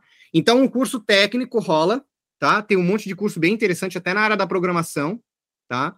E, enfim, em uma série de outros, outras áreas aí. É, graduação, para quem quer fazer uma graduação em Portugal, para quem quer fazer uma pós-graduação, e aí entra mestrado, doutorado, né? Enfim, qualquer curso, tá? Só não pode fazer inglês, né, cara? Não vai vir, não vai me dizer que vem fazer inglês em Portugal, né? Aí não rola, tá? Então, é, esse tipo de curso não, não dá certo, né? E qualquer outro curso, profissionalizante, etc., você consegue fazer desde que seja 12 meses, tá? Desvantagens do visto de estudante, tá? É, o visto, ele, o título ele é válido só por um ano, diferente dos outros que vale por dois, prorrogável por mais três, né? Então, o visto de estudante ele vale só por um ano e você tem que vai pode ir renovando ele até que o curso acabe, né? Depois que o curso acaba, ele tem um negócio interessante que é o governo te dá mais um ano para você procurar emprego em Portugal, mas você tem que concluir o curso, tá? Uma coisa importante que as pessoas têm que botar na cabeça é que o governo, o CEF, né, enfim, ele gosta e ele quer que as pessoas façam aquilo que elas falaram que vão fazer. Então, meu, eu falei que eu vou estudar, então façam aquilo. Claro que a gente não tem como controlar, né? Às vezes alguma coisa acontece, não gostei do curso, não vou mais fazer, arrumei um emprego e tal. Mas o objetivo principal sempre tem que ser cumprir a finalidade que você pediu o visto, né? Então, se eu pedir um visto para estudo, estuda. Até porque se o CEF identifica, identifica que a pessoa não vai fazer aquilo que ela está dizendo que ela vai fazer, e aí entra em um aviso, né? Um, que a gente tem visto que o CEF está uh, olhando até redes sociais, né? Que tem aquela galera que vai fazer visto de estudante, e aí vai para aqueles grupos de Facebook e diz que vai fazer tudo em Portugal, menos estudar, né? E aí fica o alerta aí que não é só os Estados Unidos que anda é, futricando esse tipo de informação, tá? As, as, autoridades de Portugal, a gente já percebeu que eles fazem isso, né? Talvez não seja uma regra, talvez seja uma coisa mais aleatória, mas eles fazem, tá? Eles fazem porque a gente já, já teve situações de clientes de coisas que, tipo, meu, como é que eles sabiam? E aí a gente foi ver uma coisa que, tipo, tava nas redes sociais, sabe? Então a única forma de eles saberem é porque realmente eles foram lá é, verificar as redes sociais da pessoa. Então, a gente constatou que, de fato, isso, isso rola, tá? Isso acontece. É, fica a dica também, essa questão de redes sociais, no geral, com coisas tributárias, com coisas de imigração, para ficar ligado, tá? A questão da residência fiscal, por exemplo, uhum. né, para a maioria dos países, você vai se tornar um residente fiscal se você fica mais do que seis meses por ano lá, ou se você tem o seu centro de interesse, seu centro de vida naquele país. E aí, por exemplo, se tu, sei lá, imigrou do Brasil, mas daí tu né, vem passar muito tempo no Brasil todo ano e fica postando foto o tempo todo também de, pô, é, que bom estar em casa, ah, de volta ao lar, sei lá. Se, se alguém resolver auditar, se alguém resolver dar uma olhada nisso, né, pode dar problema. Então, na Europa, por exemplo, também é uma questão que dá problema. É, eu sei de amigos alemães, por exemplo, lá se você fica tipo dois meses seguidos na Alemanha, é, isso pode já te levar a ter um centro de interesse vital que vai querer te tributar. Eles muitas vezes não tem nem como saber por conta de Schengen, né? Se tu entra de carro, se tu entra de ônibus, a Alemanha não tem tanto como saber como você entrou. Mas isso você está postando nas suas redes sociais é, por três meses, a foto todo dia, story todo dia que estou aqui na Alemanha, estou aqui na Alemanha, né, você está cavando a própria cova, basicamente. Está produzindo prova contra si mesmo e nem sabe, é exatamente isso. Faz o trabalho dele ficar muito mais fácil. É. É. Eu, eu não sei, pode fazer uma observação. Eu não vejo muito assim vantagem para esse visto novo, para o pessoal, principalmente nômade. Por quê? Porque você vai ter que ir com uma passagem de volta, entendeu? Você não vai poder levar sua família. Você tem quatro meses, 120 dias, né, para se, se, se, se recolocar prorrogável na vontade deles, porque pode ser que eles acordem de calça jeans e falem, não, vou prorrogar. E aí é. você tem que voltar para o Brasil e ficar um ano sem aplicar para nada, quer dizer, sonho por água abaixo. A quantidade do visto que você tem que comprovar, quase 3 mil euros, que teoricamente vai ser exigido, ainda vai sair regulamentação, né, gente? Não temos nada, porque a lei saiu. Agora tem a regulamentação, que é outro passo, e a vigência, que a gente não sabe. Porque Portugal é assim, tá pegando fogo, meu Deus, não sei o que, eles se apavoram, e aí eles esquecem na gaveta e vão para outro assunto. Agora tá N, N assuntos em voga, é guerra, é a questão mesmo do pessoal, tá? Que, que eu sei que o pessoal do, do, do que assiste vocês também, eu, eu também é, tem, a gente aplica né, Bitcoin e tem essa parte de, de trabalho remoto. É, é, um país que ainda não tributa, tá? Ganho de capital, então a gente tem levado muitas pessoas com alguns vistos específicos, especificamente o, o Startup Visa. No dia de hoje ainda não tem lei, que estamos em setembro de 2022, e em maio saiu aquele, meu Deus, a gente não tributa, socorro, esqueceram na gaveta. Agora tem outros assuntos em voga, estão alterando é, a, a, cidadania pelos judeus sefarditas, tem, tem várias alterações ao mesmo tempo rolando. Então, primeiro, não sabemos quando vai ser a aplicabilidade desse visto novo de trabalho. Segundo, eu particularmente, creio que o Thiago também, acho que vai ser o foco de gente que vai trabalhar braçal, tipo aquele cara que vai com a mala, com a sogra como turista, é esse pessoal que eles querem regularizar. Então, o pessoal que... que... E outro ponto importante é para trabalhar para outrem, você que é trade, você que é autônomo, você não vai poder aplicar para esse visto de procura de trabalho, porque você já trabalha para si próprio. Então, vamos falar dos outros vistos. A gente tem aí uma gama imensa né, de possibilidades. Então, eu, realmente, eu não estou vendo para o público, especialmente né, de vocês, o público de, de, tecnologia, o pessoal que, que é trade e tal, não vejo vantagem, né?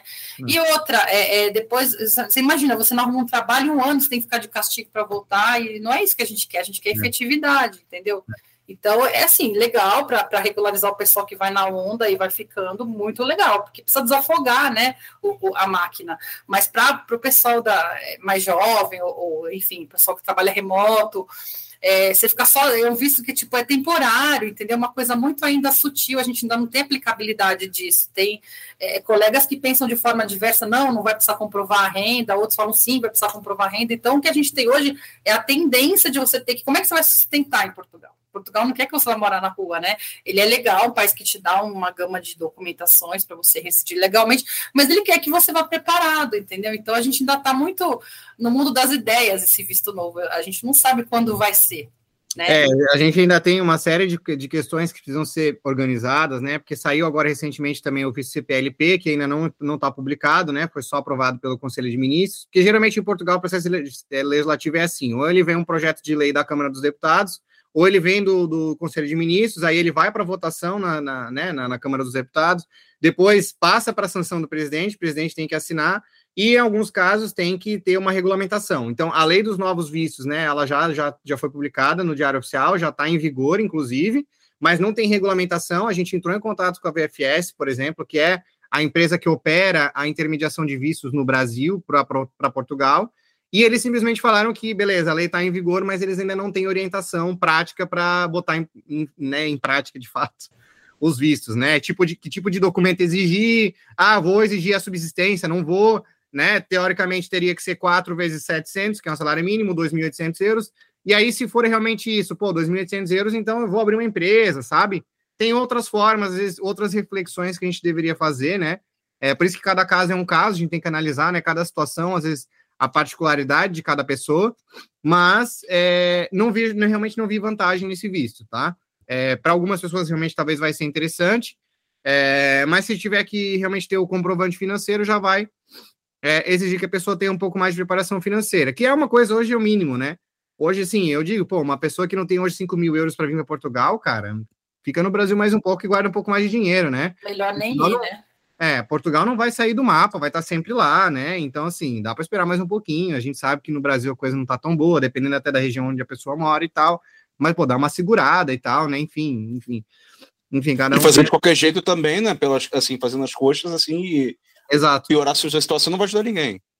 Exatamente. Às vezes até ela vai se prejudicar, né? Vai perder dinheiro, porque aí vai chegar em Portugal, sei lá, vai, vai passar dificuldade, vai, enfim, vai acontecer coisas ruins que. Vai fazer errado, vai cair na mão de pilantra, assim, no desespero, porque vai chegar Exato. uma hora que vai apertar, né?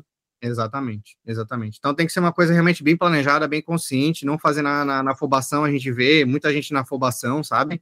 É, porque é aquela coisa, né? Vem muita gente indo, né? Indo para Portugal, muita gente falando, ó, oh, vem, vem, vem e tal, e o cara fica naquela afobação. Então, tem que dar uma controlada na ansiedade, fazer um planejamento imigratório. Realmente. É uma imigração, cara, não é uma visita de dois meses. Você vai morar, né? A não ser que o teu objetivo não seja realmente morar, né? Mas você vai morar num outro país, então tem que ser uma coisa muito bem pensada, tem que ser uma coisa muito planejada, não é fazer assim nas coxas como a galera pensa e quer fazer, né?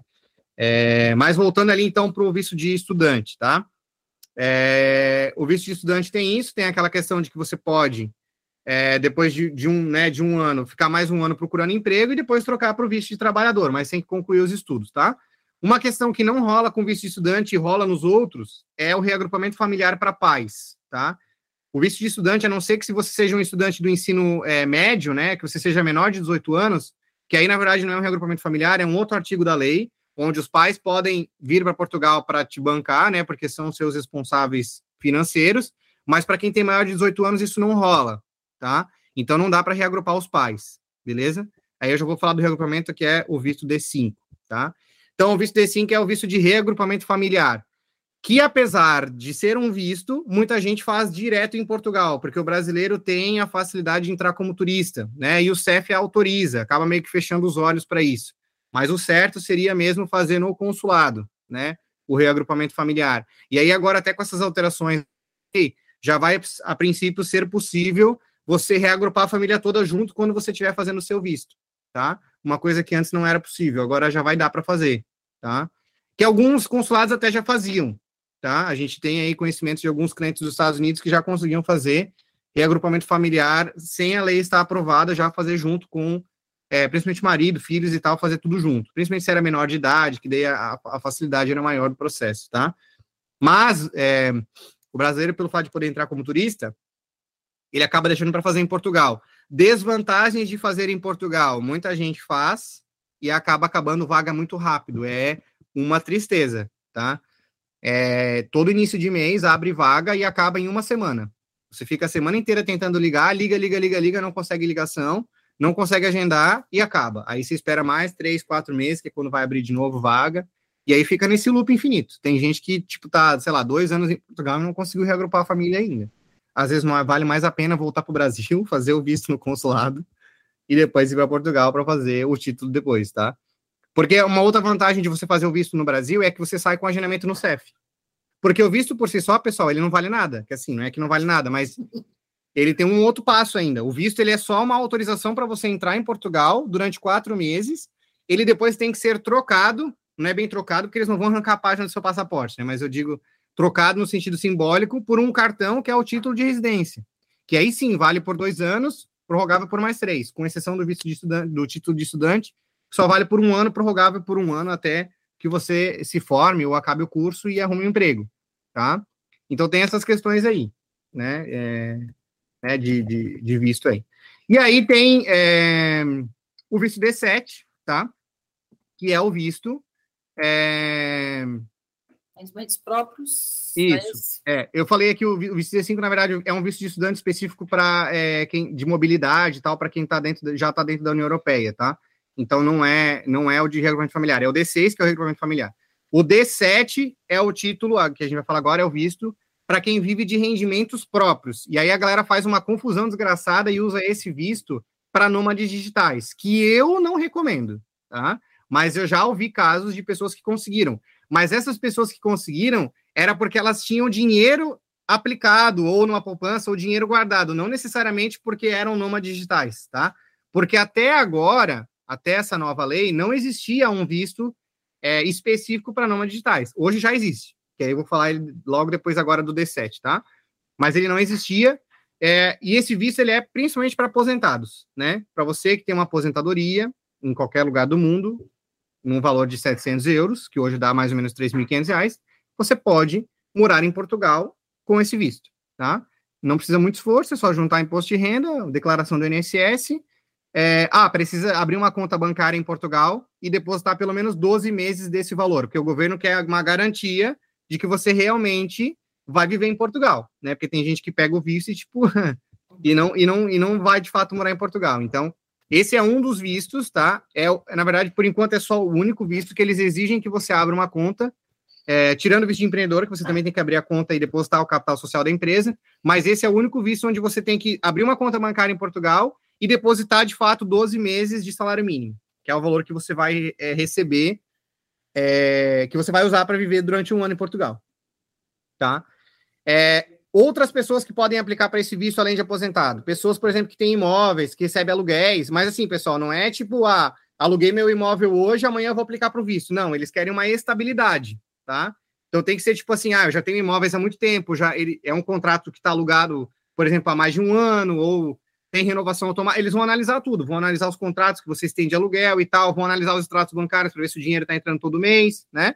Então rola para quem tem rendimentos de, de imóveis eles chamam de renda passiva, né?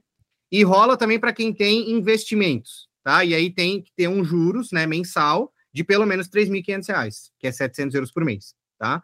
E quanto mais antigo isso, mais fácil de aprovar o seu visto, tá? Se você tem um dinheiro guardado e ele é uma coisa muito recente, corre o risco de ser negado, porque às vezes o Portugal vai entender isso como um rendimento não estável. E aí acaba com isso, tá? Então, renda ativa não passiva, né? Exato, exatamente. Então, às vezes, é, o que rola é que, por exemplo, às vezes o programador tem um contrato lá de prestação de serviço de 10 anos, né? E consegue mostrar que sempre teve nessa empresa, mostrar os extratos, que o dinheiro sempre entrou e tal, tal, tal. E ainda para ajudar, tem, de quebra, tem lá um dinheirinho guardado, uma reserva financeira, né? Uns, uns 20 mil, uns 30 mil reais guardado. Às vezes até mais. Aí, esse tipo de gente, eu já vejo mais sentido e, e conheço casos que foram aprovados para o D7, tá? Mas foram aprovados mais por um fato de tipo, pô, não tenho de enquadrar esse cara, né? Então vou, vou enquadrar ele aqui. Às vezes até nem foi o D7, às vezes enquadrar ele como D3, como uma atividade altamente qualificada, que o pessoal de TI já é altamente qualificado, né? Por, por, por estar no grande grupo 1 e 2, né? Então já é altamente qualificado. Então, às vezes rola esse, né? Você pede um visto, mas o governo te dá outro, porque a gente entende que é, o, que é outro visto, né? Então rola essa confusão, rolava muito, tá? Agora não, agora provavelmente não vai mais rolar, porque existe um visto específico na lei, tá? Nessa nova lei, é, para nômades digitais, tá? E a exigência é que você comprove que você tem um, um, uma mensalidade, pelo menos um salário mínimo, um valor que você ganha, né, dessa prestação de serviço, de um salário mínimo, e aí, em teoria, a lei não fala nada disso, né, mas a gente interpreta que se você tiver mais de um e a soma deles for 700 euros, está valendo, é, e pode ser um contrato em qualquer lugar do mundo, não precisa ser necessariamente em Portugal. Tá? Pode ser um contrato de prestação de serviço ah, nos Estados Unidos, no, até no Brasil. Pô, trabalho com uma empresa aqui no Brasil e meu trabalho é remoto. Eu posso morar em Portugal e, e continuar prestando serviço para essa empresa. Tranquilo, você pode aplicar para esse visto. Tá? Então é isso. Esses são os vistos, né? De forma geral, a gente explicou todos, tá? Existe um novo visto agora também da CPLP, que eles chamam, né? Que é o visto da, da, dos países da comunidade de língua portuguesa, que não vão precisar nem mostrar a subsistência, não vão precisar mostrar reserva financeira, mas esse visto ele foi só aprovado agora pelo Conselho de Ministros e ele vai passar pelos no, novos trâmites, pelos é, trâmites legais, né? É, que a gente mencionou aqui antes. Então, não dá para a gente falar muito sobre ele, mas o que a gente já sabe é que ele já foi é, aprovado pelo Conselho de Ministros, vai passar agora por votação na Câmara. Se passar a lei na Câmara, vai para o presidente. Se o presidente assinar, vai começar a valer. Quer dizer, vai começar a valer de imediato, não, porque a gente já tem o um novo visto que já foi assinado pelo presidente, já está alguns passos na frente e ainda não está valendo na VFS. Então, o mais importante, pessoal, é sempre ver se está valendo a VFS. E para saber isso, é olhar no site. O dia que tiver lá publicado novo visto, noma digitais, CPLP no site da VFS, aí é que está valendo. Até lá é preparar, se juntar dinheiro, contratar uma assessoria se tiver dúvida nos documentos ou não tiver seguro com relação à, à escolha ou uma série de outras coisas que envolvem o processo de imigração e guardar dinheiro e se preparar, porque de fato hoje, no dia de hoje, não é possível aplicar para nenhum desses vistos. Eles existem, um deles ainda não está em vigor, que é o CPLP, que é para qualquer país que faz parte da comunidade de língua portuguesa, né? Angola, esses países da África, Brasil, Cabo Verde, né? Não vai precisar aprovar subsistência, ou seja, não vai precisar ter reserva financeira, mas a gente não sabe como isso vai ser na prática ainda, tá? Porque a lei ainda pode ser alterada, né? Então, a única coisa que a gente pode falar, de fato, assim, mais concreto, é o novo visto para procura de emprego, que a gente já falou, e o visto de nômade digitais, que também já está já tá em vigor. Só que, na prática, ainda não está, não é possível pedir, tá? Mas é isso, de forma geral, esses são os vistos. Boa. É, querendo... É, diga, diga querendo mais uma vez, né, sem ser repetitiva, o, o, a gente vê assim: o melhor é você ter uma cidadania, porque é uma coisa que é tua, ninguém vai te tirar, não tem prazo para ficar, prazo para sair. Você vai, você é livre, mora em qualquer país, trabalha em qualquer país. Ok. Não tem, vamos para os vistos. Os vistos já existem, que a gente já trabalha, os vistos já tem aplicabilidade, não ficar, ai meu Deus, vai sair um visto novo, não sabemos quando.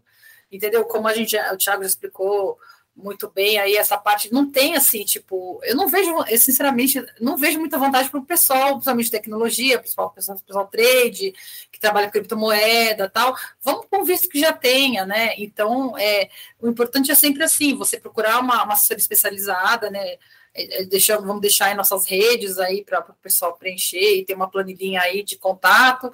E estamos à disposição, a gente quer ajudar vocês. Vamos, vamos para o que já tem, né? Uma coisa que já está cimentada, o governo já sabe trabalhar, porque quando muda as coisas, eles também demoram para se adaptar. Porque Portugal é, é, muito bom, mas assim, lá não tem essa efetividade de é, todo lugar que você vai, funcionário pensa igual, não, cada um tem uma mente, cada um pensa de um jeito. Então, o que a gente já está acostumado, que a gente já trabalha, a gente já sabe é, é orientar melhor, já sabe, olha, caminho aqui, vamos para o outro, o resto é muito novo. Então, vai, eu creio que tipo uns seis meses a um ano para o pessoal se movimentar e como é que vai ficar isso, entendeu?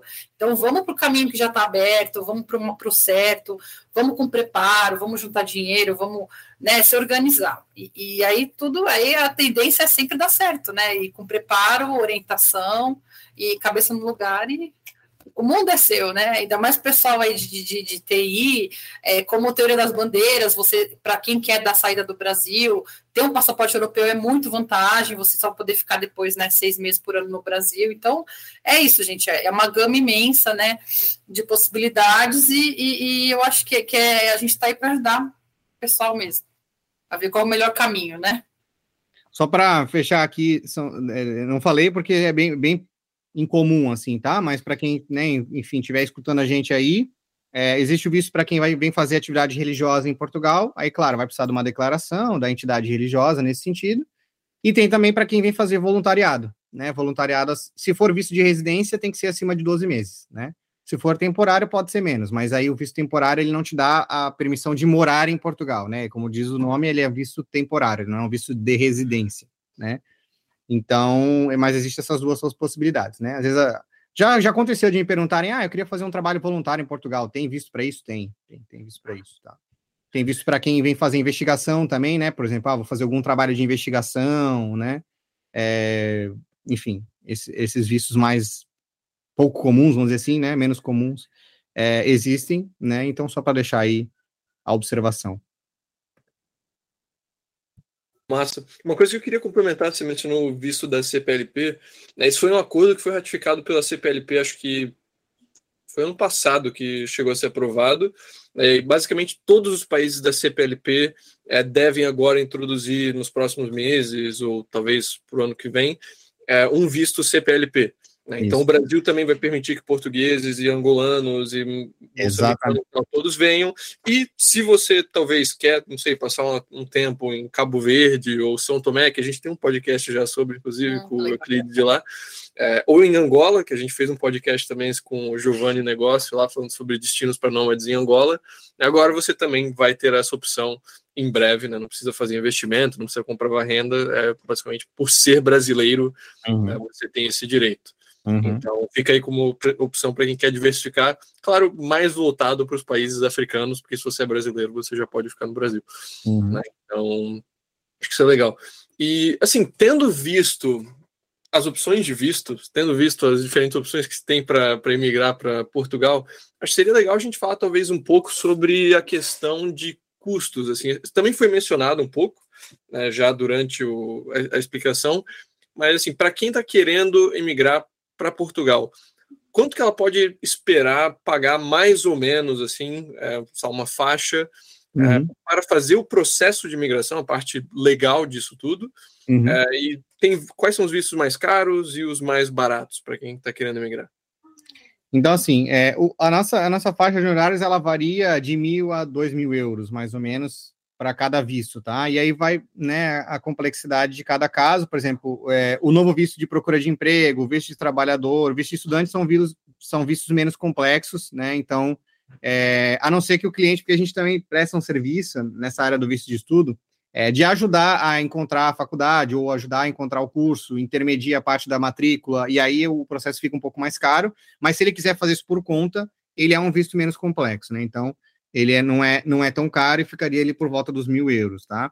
Agora, vistos mais complexos, como por exemplo o Startup Visa, que é um vírus, um, um vírus, um visto bem mais complexo, é, fica quase por volta dos dois mil euros, tá? Já vai ficar ali na, na faixa máxima, porque vai ter uma intermediação de um órgão terceiro, que é o IAPMEI, então tem um processo administrativo antes do visto, tá?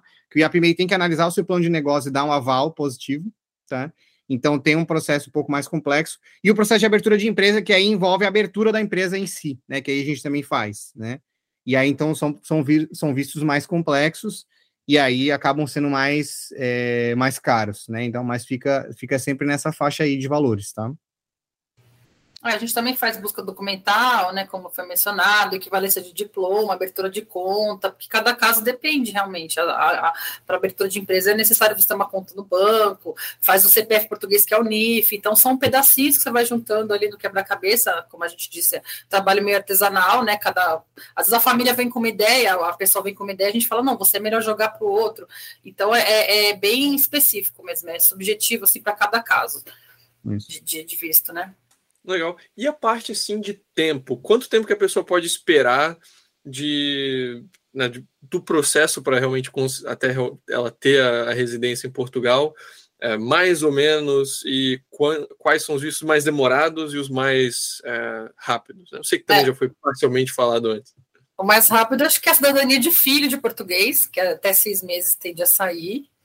E depois os vistos, né? Cada visto tem um, um trâmite. O Startup Visa também sai poucos meses, acho que até seis meses sai, né, Tiago? Quatro, Isso. seis meses. Isso. E aí vai caminhando. Vai é. caminhando. O mais rápido mesmo é, é o visto, por exemplo, de funcionário, né? É, por exemplo, que aí é só juntar o contrato de trabalho e, e não tem nenhum outro processo adicional, né? Então, assim, todos aqueles que têm processo adicional, você consegue imaginar que a tendência é demorar. Por exemplo, o visto T2 para empreendedor. Tem que abrir a empresa primeiro, abrir a conta da empresa, depositar o dinheiro. Então, a gente está falando aí de uns 30 dias ainda antes de aplicar para o consulado. Depois que chegar no consulado, o visto ele sempre tem uma média de 30 a 90 dias para sair, tá? O de estudante tem uma previsão legal para que saia em 30. Então, o de estudante, se a pessoa já está matriculada, é bem rápido, pode ser 30 dias, mas tudo depende do fluxo do consulado, né? Agora, com a nova lei, a, tendência é que esses prazos sejam é, bem melhores, porque os, o consulado vai ter autonomia para decidir sobre alguns tipos de visto. Não vai mais precisar do parecer prévio do CEF. Então, antes o que demorava muito é que tinha que mandar tudo para o CEF, o CEF analisava e dizia, ah, pode dar o visto para esse cara, ou não pode dar. E aí agora é o consulado meio que vai decidir, sabe, para alguns tipos de visto, a gente não sabe ainda bem como isso vai ser na prática, né? Vai acabar sobrecarregando o consulado, que antes sobrecarregava o CEF, agora vai sobrecarregar o consulado. Então a gente não sabe bem se vai resolver, se não vai. Mas, enfim, a, a ideia é que isso, a, a tendência, né? A expectativa é que isso agilize os processos mas, é, de forma geral, hoje, né, hoje sem considerar essa, essa questão do consulado que vai poder analisar, é, o Startup Visa tem esse procedimento intermediário com o IAPMEI, que demora quatro meses, né? Então, só aí você tem um tempo de espera mínimo de quatro meses para o projeto ser analisado pelo IAPMEI. É, Se for o de estudante, vai vai ser o tempo de você se matricular, escolher a sua, a sua, né, o seu curso, a sua instituição de ensino, se matricular, pagar a matrícula, aquela coisa toda, para depois ir para o visto, né? É, se for abrir empresa, a mesma coisa, abrir, né, se for de empreendedor, abre a empresa, deposita, abre a conta, deposita o capital social, depois é que pode ir para o visto, né? E, por exemplo, o visto D7, que é de aposentado, primeiro abre a conta, deposita o dinheiro, depois é que vai para o visto. Então, esses, esses vistos que têm coisas antes, né, que precisam ser feitas antes do consulado, eles demoram mais, porque tem essas etapas anteriores, né? O tempo de consulado em geral que a gente tem visto é de 30 a 90 dias, tá? Para sair o visto no consulado daí, né? Alguns saem antes, outros saem depois, depende da VFS que você aplicar. Hoje tem VFS quase no país todo, né? Então, às, às vezes, se você mandar os documentos por correio, tem o tempo de chegar por correio, se você for pessoalmente na VFS, vai ser um outro tempo, né? Então, tudo depende da forma como você conduzir o processo também, né? E qual local que você vai aplicar, né? A gente tem relatos, por exemplo, que o, a VFS de Brasília e de Belo Horizonte são bem rápidas, já a VFS de São Paulo é um caos, porque provavelmente tem muita gente, entende? Então, do, do Rio de Janeiro, por exemplo, também. Então, essas tendem a demorar mais. Então, tudo depende da região onde você vai aplicar, que tem a ver também com a região onde você mora, né? Que eles chamam de circunscrição, né? É, jurisdição é a, a, a FFS é responsável pela, pela área da sua residência, né, que tem jurisdição, ou seja, ela, ela pode pegar o seu processo porque você mora naquela área, então tem tudo isso para ser analisado, né? Mas em geral é isso, assim, os prazos são esses, né, que estavam até hoje. Agora com essa mudança a gente vai ter que ver como que vai acontecer. A expectativa é aquela é aquilo, né? A tendência é que melhore um pouco, né? Antes a gente tinha visto aí que demorava bastante, mas a, a tendência agora é melhorar um pouco, né? Vamos ver. Ah, eu acho que vale talvez a gente falar bem rapidinho né, da questão tributária de Portugal. Né, vocês também fazem a requisição para o RNH. Né, creio que para quem está imigrando para Portugal é muito importante saber desse regime. Vocês podiam falar um pouco mais assim, o que, que significa, quais são os benefícios? Sim. Bom, vamos lá. O RNH ele foi um, um, um regime tributário que Portugal criou né, para atrair é, residentes fiscais para Portugal, né? E são residentes não habituais, ou seja, são pessoas é, que são geralmente imigrantes, né? É, não podem ser da, é, da União Europeia, né? Tem que ser alguém estrangeiro mesmo, tem que ser alguém, alguém de fora aí. É, e tem que ter. É, existe uma lista, tá? De cabeça, eu não sei, eu não sei todas as profissões, mas, por exemplo, eu sei que o pessoal de TI está nela é, o pessoal da área da saúde está nela, principalmente médico. Isso em algumas profissões bem chave, específicas da que a autoridade tributária portuguesa determinou, tá? É, que podem fazer parte desse regime. Ele é um regime é, de benefício fiscal que vai reduzir a alíquota do IRS, né? Que vai reduzir a alíquota aplicável ao imposto de renda em Portugal para 10%, tá? Então, o máximo vai ser 10, 20%, tá? De 10 a 20%, dependendo aí dessa, dessas, dessas atividades.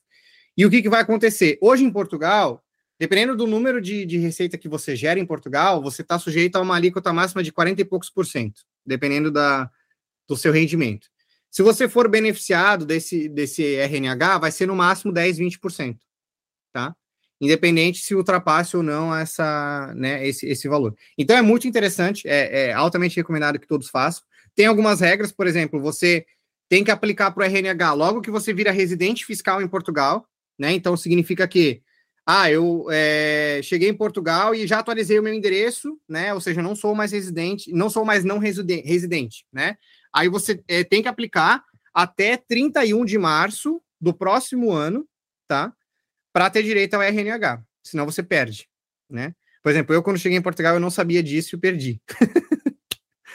é, mas aí hoje a gente, a gente fala isso para os nossos clientes para que eles não percam, né? Porque de fato dá uma boa diferença aí de 20% de alíquota, né? né? De 20 para 40 dá uma boa diferença. Então, claro que isso, dependendo da, do valor que você gera de renda em Portugal, não vai fazer muita diferença, entende?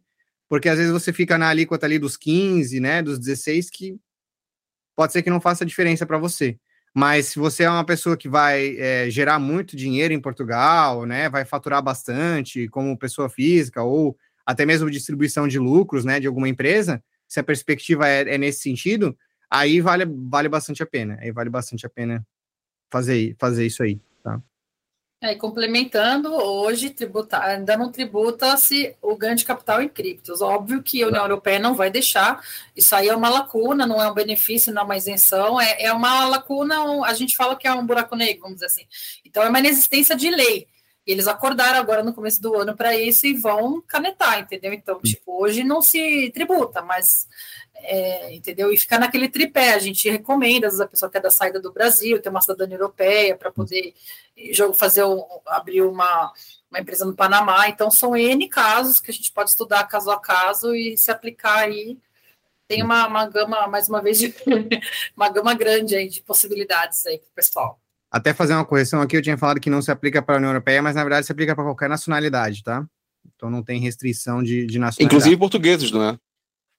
Contando que eles não tenham sido residentes de Portugal nos Isso, últimos exatamente. cinco anos. É, nos últimos, não pode ter morado em Portugal nos últimos cinco anos. Cinco né? anos, é, isso aí. Mesmo portugueses que estão aí muito tempo fora do país podem isso. voltar. É mais do que morado, né? Tipo, ele não pode ser residente fiscal em Portugal, porque se ele saiu, mas por algum motivo não se registrou, ele se, se fudeu. É, quando. Exatamente. Porque, por exemplo, alguns portugueses que saíram de Portugal, né? É, isso é uma outra forma também. O governo tá cheio de incentivo para português voltar para Portugal, tá? E aí tem um programa chamado Ativar, tem uma série de outros benefícios aí específicos para portugueses, porque existiu um êxodo, né, muito grande de pessoas, principalmente na crise ali, né? Então tem muito português que foi embora de Portugal e tal. Então eles criaram uma série de benefícios fiscais para atrair esse pessoal de volta, né? É, mas o que acontece é que quando você sai de Portugal, independente de você ser português ou não, o certo é não vou mais morar em Portugal, não quero mais declarar imposto em Portugal, é você comunicar isso para as finanças, né? Porque senão você vai continuar sendo considerado um residente em Portugal, né? E você sendo considerado um residente em Portugal, teoricamente você tem que declarar imposto de renda, dependendo, né, da, da sua situação, dos rendimentos que você recebe, etc. É, então, se foi um português que saiu de Portugal e comunicou nas finanças, olha, agora eu não moro mais em Portugal, né? E agora ele pretende voltar para Portugal, ele vai poder beneficiar desse incentivo, entende? Então tudo depende da forma como foi feita essa comunicação. O certo é sempre fazer isso, né? É, saiu de Portugal, comunica para as finanças, para a autoridade tributária que você saiu, para que eles alterem lá, é, é, um checkbox lá, é um flagzinho que eles colocam, residente não residente, né? E é isso que quando, e é isso que você precisa fazer para ter direito ao RNH. Você tem que ser um não residente, você tem que estar flegado como esses são os critérios, né? Tem que estar flegado lá como não residente e alterar para residente dentro desse período ali é, e fazer a solicitação do RNH dentro desse período ali de é, é, até 31 de março do ano seguinte em que você virou residente fiscal em Portugal. Ou seja, que você foi lá e falou, ó, agora eu estou morando em Portugal e esse é o meu endereço, tá? História de vários amigos meus portugueses que fizeram, tipo, foram para os Estados Unidos, ficaram trabalhando não sei quantos anos lá, resolveram voltar a Portugal por motivos familiares, né? E quando chegaram, tinha uma multa de 20 mil euros, assim, com as finanças. Uhum. Aí depois, depois ele conseguiu resolver, né? Tipo, provou, tipo, ó, tava, eu não estava em Portugal, não sei o quê. Sim. Mas ainda assim, uma dor de cabeça que não precisava uhum. acontecer. Exato. Porque isso é uma outra coisa também que pouca gente sabe. Você é obrigado em Portugal a manter o seu endereço atualizado perante a autoridade, a autoridade tributária. Então, se você sai de Portugal e não comunica isso, eles podem te multar, que provavelmente foi isso que aconteceu nesse caso aí, entendeu? A mesma coisa dentro de Portugal, tem pessoas que não atualizam, mudam de casa em Portugal e não atualizam, também pode ser multado. Sim. Sabe? É porque é, o processo é insuportável, né? Tipo, é. como tudo em Portugal é demorado, sabe? É. Tem que ir na junta de freguesias e é, comunicar, sabe? Exatamente. É. Eu só gostaria de adicionar alguns pontos relacionados à questão tributária. É, a menção da, da Adri sobre os ganhos de, de, capital de cripto. Isso não tem nada a ver com RNH, tá? Então, mesmo que você tenha perdido a sua a sua aplicação para RNH, você ainda pode se beneficiar dessa regra de cripto, tá? Não, não, uma coisa não tem a ver com a outra. É, em relação ao RNH, assim, a maioria das pessoas vai ter aí renda de trabalho próprio e tudo mais, que vai ser tributado lá nos 20%, mas também tem algumas isenções mesmo, a possibilidade de pagar até 0% Isso. em dividendos do exterior, juros, Isso. royalties e alguns tipos de ganho de capital. Então, por exemplo, se você tem ações de empresas brasileiras que você recebe, isso aí poderia ser né, livre de imposto em Portugal por esses 10 anos do RNH. Né? Então, Exatamente. Exatamente. tem alguns outros benefícios além do 20% que, que você paga. Isso, tem uma empresa no Brasil, né, que distribui, distribui lucro, né, aí você também não, não precisa declarar imposto, quer dizer, declara, mas não paga imposto sobre esses valores. Outra coisa também que tem dentro do RNH que é bem legal é se você tem renda fora de Portugal e você já paga imposto de renda naquele país, você não paga de novo pelo fato de você estar dentro do RNH, tá? Você não paga nada. qualquer alíquota que seja, tá? Por exemplo, ah, eu tenho, recebo um salário de uma empresa lá nos Estados Unidos, né? E vou trazer esse dinheiro para Portugal. Se você consegue comprovar que ele já foi, que o imposto já foi pago no país né, de origem, você não paga mais nada em Portugal, tá? Independente de tratado, de, de bitributação, que aí já é um outro rolo que não tem nada a ver com o RNH também, mas isso é uma regra do RNH, e ele só vale por 10 anos, tá? Também é importante a gente mencionar que esse regime, ele, é, ele tem um limite, né? Ele não é para a vida toda. Mas em 10 anos você consegue fazer um bom pé de meia aí com a economia de tributos, né? Olha, acho que de dúvidas e de, de temas que eu queria cobrir hoje, assim, pô, foi, foi muito, muito bem explicado. É... Tiago, Adriano, alguma última consideração assim que vocês fariam para quem é brasileiro e está considerando é, emigrar para Portugal? Olha, eu deixaria aqui mais uma vez que Portugal é uma porta de entrada para a Europa, é uma documentação mais simples de você conseguir, mais é, menos custosa, sai mais rápido. Então, a gente está aí para ajudar vocês e vamos aí. Nem que você não queira morar em Portugal, né? Você queira morar em outro país, eu acho que é uma boa possibilidade. É, o governo agora está abrindo os olhos para essa parte de inovação, está tendo vários benefícios aí para os brasileiros que querem ir, algumas facilidades. Então, eu acho que, que é o momento. Eu acho que se você tem uma, um, um montante que você possa investir, e é uma coisa que você, a nacionalidade você deixa, né? Se for originária para os seus descendentes é, sem limite de gerações, e eu acho que é, é uma boa herança que você deixa para sua família. E os vistos, você tem uma gama imensa, você pode ir, ir, ir em, em, seis meses, né? Geralmente você consegue ir legalizado, e estamos aí. Foi, foi bem bacana participar aí, obrigada. Portugal é um país que eu acho que é muito bom como um trampolim, não é, não é exatamente eu vivi três anos lá, já não moro lá, né? não é porque né, tem minhas críticas ao país, sim. Nossa, Mas é um país que é um bom trampolim para galera sim. que, por exemplo, não tem um bom inglês, sabe? Tem muito, muito, muito gringo por lá. Você vai ter oportunidade de interagir vai. com pessoas, vai. até os próprios portugueses, né? Inclusive, isso tipo, te abre um pouco os horizontes. Então, primeiro pezinho fora do Brasil serve muito bem para isso. Né? Ainda é um upgrade ao Brasil em vários sentidos, Sim. mas está longe de ser um país perfeito. Não é um paraíso fiscal tem algumas situações que é favorável, obviamente, né, tudo isso que a gente falou agora, mas ainda não é um país para, sabe, 10, 20 anos daqui. Talvez para você se aposentar, né, porque pessoas de mais, mais idade têm mais dificuldade com o idioma e tal, mas, né, Sim, é tem muito americano indo para lá, perdão, porque é uma saúde hum. pública, porém a saúde e a educação não são gratuitas, né? Elas são, tem a parte dos tributos e tem a parte da, das emolumentos que as pessoas pagam. Então tem muito americano indo para Portugal, porque você tem uma saúde pública de qualidade. Então é, é, a gama é bem, bem grande. Eles querem atrair mais os jovens, as mulheres para terem filhos, porque 20% né, das pessoas nacionais saem de lá, vão para Luxemburgo. Luxemburgo, a segunda língua mais falada é o português, né? Então, eles querem que o jovem brasileiro, as mães vão ter filhos em Portugal e os aposentados, eles querem movimentar a economia. E agora tem essa parte também da inovação. Então, tal, não tem como a pessoa não se encaixar, não é porque é jovem ou porque é mais idoso, aposentou, quer viver uma vida lá em Cascais, que é uma cidade muito bonita, praiana, um clima ameno. Agora, essa parte de, de, de, do gás, né? Portugal vai sofrer menos porque claro, diretamente porque depende menos que 10% do gás da Rússia, né? Então é bastante vantagem mesmo. Eu acho que é um país bem legal né, para morar ou passar uma temporada. Tem a Espanha próximo, tem outros é. países maravilhosos, entendeu? É um país muito bom para conquistar a nacionalidade europeia, assim, né? A gente vê comparado com outros que existe um investimento bem alto, né? Ou às vezes um tempo de residência bem maior que Portugal, que é só cinco anos, né? Então, às vezes, para quem não tem aquele vô português, não tem um bisavô italiano, não tem condições de fazer uma nacionalidade, uma dupla nacionalidade, é uma excelente forma de conquistar uma, uma nacionalidade europeia que vai te abrir portas depois para uma série de coisas que a gente falou antes, né? Que a gente tem.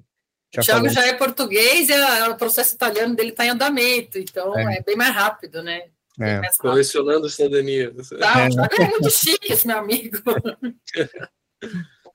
Ah, massa demais. Então, muito obrigado, gente, por, Nossa, obrigado por essa conversa hoje. Foi pô, muito informativa. E, assim, para quem quiser conhecer mais do trabalho de vocês, é, quiser seguir vocês, talvez, em algum lugar, onde que eles podem encontrar o Thiago e a Adriana? Eu, particularmente, tenho o Instagram, eu posto pouco. Tem o Instagram do Thiago, que, que, que é mais movimentado. A gente pode deixar para vocês aí as nossas páginas. Nosso, o LinkedIn também eu quase não posto. E o site é aquela, aquele, aquela planilhinha para quem tiver interesse em conversar conosco, preencher lá um, um Google Docs e a gente entrar em contato e poder ajudar de fato vocês. Isso aí. Quem quiser saber mais sobre imigração aí, quiser acompanhar a gente. É no Instagram, né? É o arroba Thiago Vieira PT, Thiago com TH. E quiser é, é, marcar uma, uma consultoria aí, uma conversa, um diagnóstico, qualquer coisa, né? Vai ter o link aí do formulário para a pessoa deixar os seus contatos e a gente, a gente faz uma abordagem aí para ver como que a gente pode ajudar, né? Se alguém tiver alguma dúvida também, alguma coisa nesse sentido. Perfeito. Os links vão estar tudo aqui na descrição, então para quem quiser é, entrar em contato depois, só encontrar ali, seja no YouTube, seja na, onde quer que você esteja ouvindo esse podcast. Gente, muito obrigado de novo pelo, por terem aceito o convite. Foi uma baita conversa. E é isso aí, a gente se fala em breve.